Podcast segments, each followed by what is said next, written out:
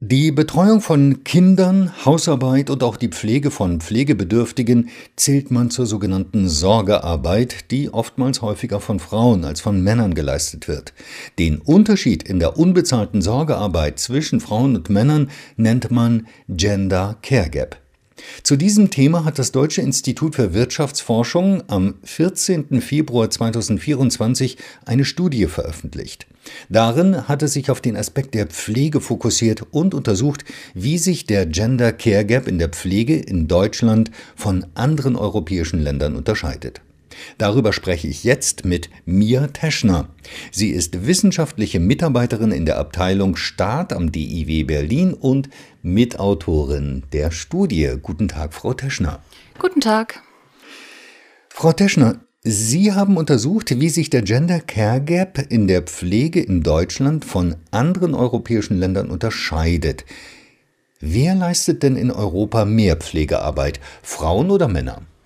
Also wir haben uns in unserer Studie mit 17 europäischen Ländern beschäftigt und haben dabei festgestellt, dass in allen europäischen Ländern Frauen mehr pflegen als Männer. Warum ist denn das so? Gibt es eine Erklärung, warum Frauen im Allgemeinen mehr Pflegearbeit leisten als Männer? Da spielen sicher verschiedene Faktoren eine Rolle. Ein wichtiger Aspekt ist, dass Frauen oft diejenigen im Haushalt sind, die insgesamt weniger verdienen und auch weniger arbeiten. Ja, das heißt, das bedeutet, dass für Frauen die Kosten bzw. die Verringerung des Haushaltseinkommens geringer sind, als wenn der Partner im Haushalt aufhört zu arbeiten oder seine Arbeitszeit verringert.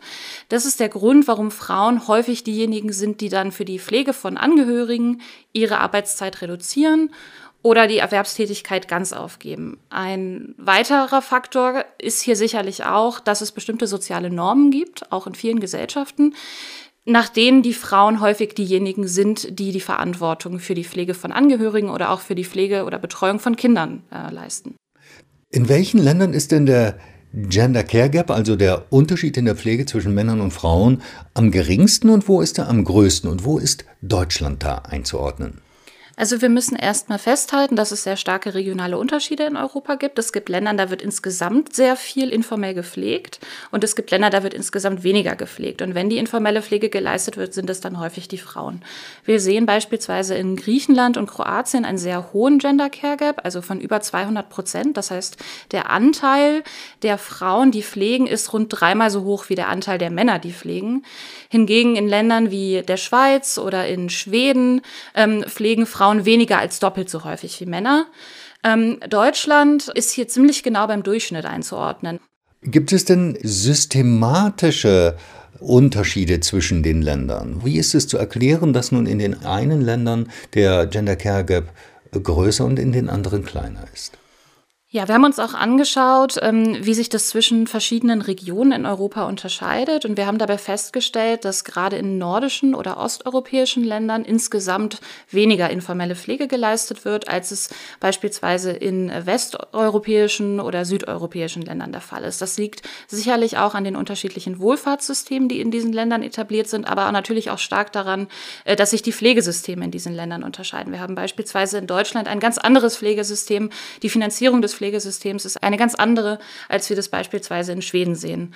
Und ähm, was wir auch beobachten ist, dass in den Ländern, wo insgesamt sehr viel informell gepflegt wird, es eben dort häufig die Frauen sind, die diese Pflege übernehmen, wodurch wir dann eben sehen, dass in diesen Ländern auch oft der Gender Care Gap höher ist als in beispielsweise den nordischen oder osteuropäischen Ländern.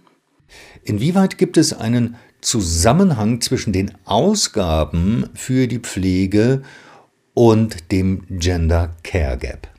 Also wir finden insbesondere im Zusammenhang mit den Ausgaben für stationäre, also für formelle Pflege, einen wichtigen und statistisch signifikanten Zusammenhang mit dem Gender Care Gap. Was wir in der Studie finden, ist, dass in den Ländern, in denen prozentual mehr für formelle Pflege ausgegeben wird, der Gender Care Gap geringer ist. Das lässt sich insbesondere dadurch erklären, dass in diesen Ländern einfach ein stärkeres formelles Pflegesystem existiert, was pflegende Angehörige entlasten kann. Und das sind dann häufig Frauen, die durch einen stärkeren formellen Pflegesektor entlastet werden können.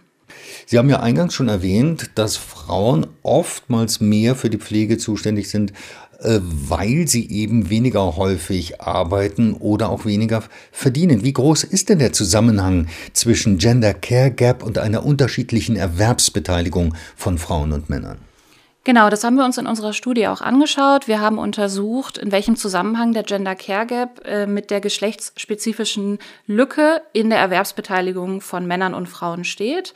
Und wir haben gefunden, dass je größer diese relative Lücke in der Erwerbsbeteiligung von Frauen und Männern, desto größer ist auch der Gender Care Gap in dem jeweiligen Land. Das deutet eben darauf hin, dass genau dieser Mechanismus besteht, also dass insbesondere in den Ländern, in denen Frauen eine relativ geringere Erwerbsbeteiligung haben, sie auch deutlich stärker in die informelle Pflege von Angehörigen involviert sind. In welchen Ländern wird dieser Zusammenhang besonders deutlich? Das wird insbesondere auch in den Ländern deutlich, äh, die ich eingangs schon erwähnt habe. Also ein Beispiel für eine relativ große Lücke in der Erwerbsbeteiligung ist ähm, Griechenland, wohingegen beispielsweise in Schweden die relative Lücke zwischen Frauen und Männern sehr gering ist. Ja, Deutschland ordnet sich auch hier mit einer Lücke von ungefähr 10 Prozent im Mittelfeld ein. Dankeschön. Was müsste denn getan werden, um den Gender Care Gap in Deutschland zu verringern? Unsere Studie bzw. die Ergebnisse unserer Studie deuten darauf hin, dass insbesondere der formelle Pflegesektor ausgebaut werden müsste. Wir finden in der Studie, dass insbesondere Investitionen im formellen Pflegesektor dazu beitragen können, den Gender Care Gap zu reduzieren. Das würde nicht nur die Pflegequalität in Pflegeheimen und in ambulanten Pflegediensten erhöhen, sondern würde auch dazu beitragen, dass pflegende Angehörige entlastet werden können und davon würden insbesondere Frauen profitieren. Gleichzeitig deuten unsere Ergebnisse darauf hin, dass auch die Unterschiede zwischen Frauen und Männern auf dem Arbeitsmarkt angegangen werden müssen. Das kann durch Familien- oder steuerpolitische Reformen äh, passieren, die wir auch jetzt schon in der breiten Debatte sehen, wie beispielsweise eine Reform des Ehegattensplittings oder Maßnahmen, um die Vollzeiterwerbstätigkeit von Frauen und Männern anzugleichen. Und das sind eben alles Maßnahmen, die nicht nur den Gender Care Gap in der Pflege äh, reduzieren könnten, sondern auch insgesamt den Gender Care Gap mit Blick auf die Familienbetreuung und auf unbezahlte Sorgearbeit im Allgemeinen ähm, reduzieren könnte. Frau Teschner, ich danke Ihnen für das Gespräch. Dankeschön.